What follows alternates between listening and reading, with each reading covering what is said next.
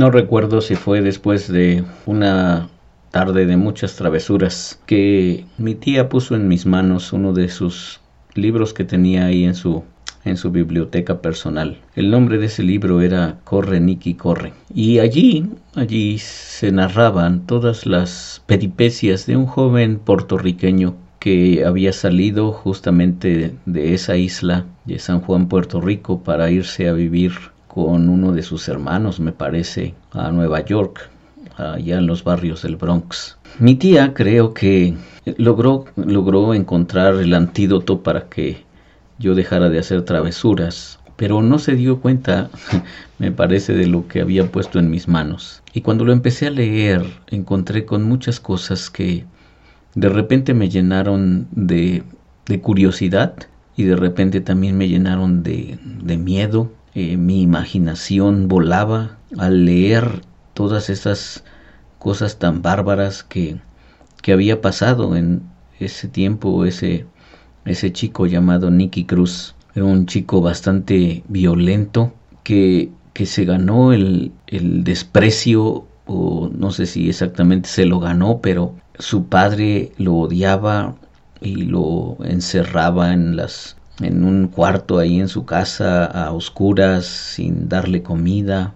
Y luego un buen día lo, lo pone en un avión y lo manda a Nueva York. Y estando ahí él empieza a encontrarse pues en una ciudad totalmente violenta o en una zona de la ciudad donde hay muchas pandillas. Y en el libro se narran allí varias cosas eh, de, de, golpizas que había entre los, los jóvenes o las peleas luchando por el territorio o los asesinatos o los actos de iniciación cuando una persona quiere entrar a una de las pandillas y el prestigio que tiene ser el eh, le llamaban el presidente o el vicepresidente de una pandilla. En fin todas esas cosas. Y después de unos días que yo lo estaba leyendo este mi tía me dijo oye tienes mi libro y le dije sí dice dámelo por favor creo que creo que no debes leer ese libro y yo le dije creo que ya lo terminé de leer. ¿Y, y por qué me había interesado tanto? Pues porque eh, en, su, en sus narraciones había algo allí que pasó de forma extraordinaria. Llegó un predicador, un predicador como se narra ahí en ese libro, flacucho, alto, este que parecía debilucho, y llegó para, para predicarles acerca de Dios, a, las pandillas, imagínate, pararse ahí en el Bronx, en donde están los, los criminales, los chicos llenos de, de violencia y pistolas y bates y cadenas y, y asaltos y toda esa cosa para, para hacer una, un llamamiento en, en, un lugar, un llamamiento a todos los chicos y a todos los jóvenes ahí para que, para que se reunieran en un auditorio y él pudiera predicarles el Evangelio. Nicky Cruz lo, lo vio allí y narra que le dio un par de golpes y le rompió su, sus lentes al predicador, a David Wilkerson. Y David le dijo, Nicky, podrás matarme si tú quieres, pero cada uno de los de las partes de mi cuerpo que tú despedaces te gritará que Cristo te ama. No me importa si me haces pedacitos, como tú lo estás diciendo. Cada uno de esos pedacitos te gritará que Cristo te ama, que Dios te ama. Y entonces eh, este, el predicador se fue a su casa a atenderse. Nicky se fue con sus amigos burlándose del, predicador y regresaron justamente unos días después al, al magno evento donde se iban a reunir las pandillas allí en el auditorio, eh, la, la, pandilla de Nicky Cruz ya había decidido que, que iban a hacer un, un desaguisado allí, un desastre, porque se iban a juntar los otros, los otros, los otros grupos, y cuando los vieran allí, pues iban a matar a uno de los de los principales dirigentes de otra pandilla. El caso es que que iban a hacer una, cosa muy violenta allí. Pero lo que no con, lo que, con lo que no contaba Nicky Cruz era justamente que el Dios de amor, que el Dios de amor lo estaba esperando allí.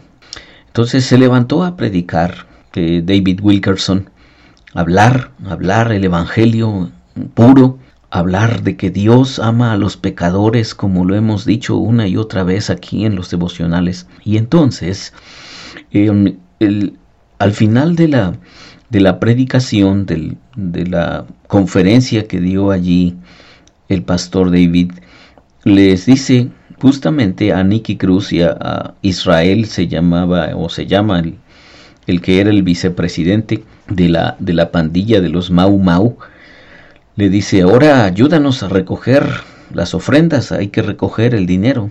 Y entonces ellos se pusieron de acuerdo y dijeron, bueno, pues vamos a recoger, a pedir el dinero y cuando ya estemos con el dinero, pues nos vamos de aquí, ¿no?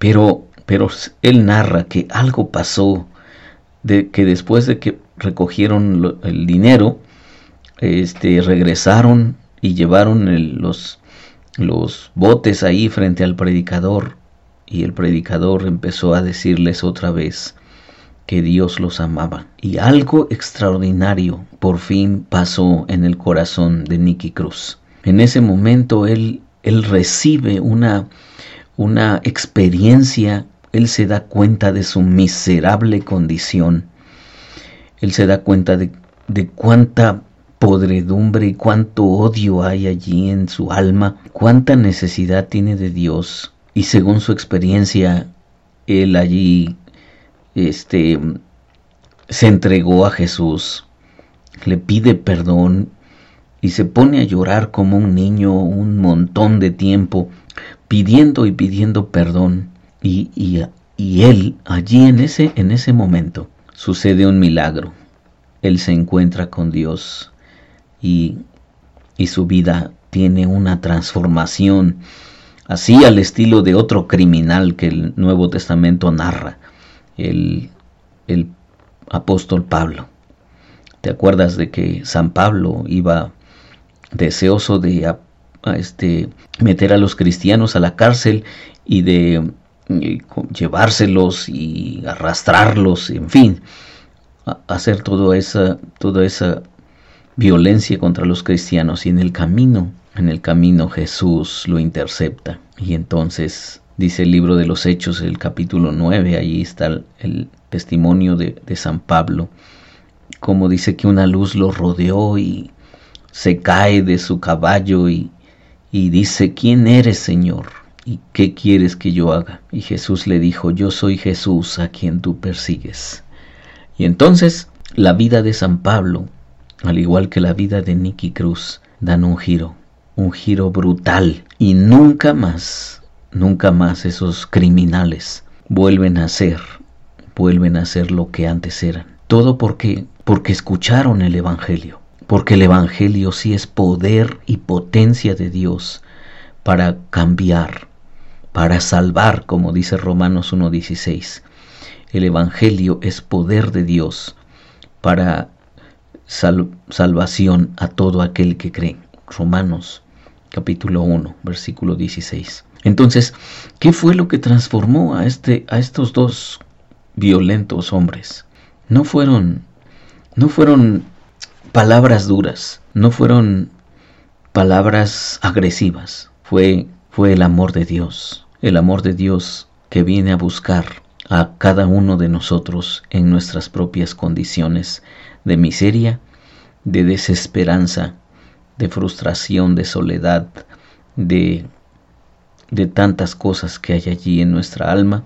Y cuando estamos en esa grande necesidad, Dios, Dios nos, nos intercepta en el camino y nos abraza y nos dice que nos ama. Espero, espero que esta pueda ser también tu historia. Más bien estoy seguro que en muchos casos de los que me están oyendo es su historia, como el amor de Dios eso es el factor que ha hecho una transformación en nuestras vidas, porque el Evangelio es poder de Dios para salvar. Dios te bendiga. Soy Víctor Hugo Juárez y espero que este devocional ha sido de bendición para ti.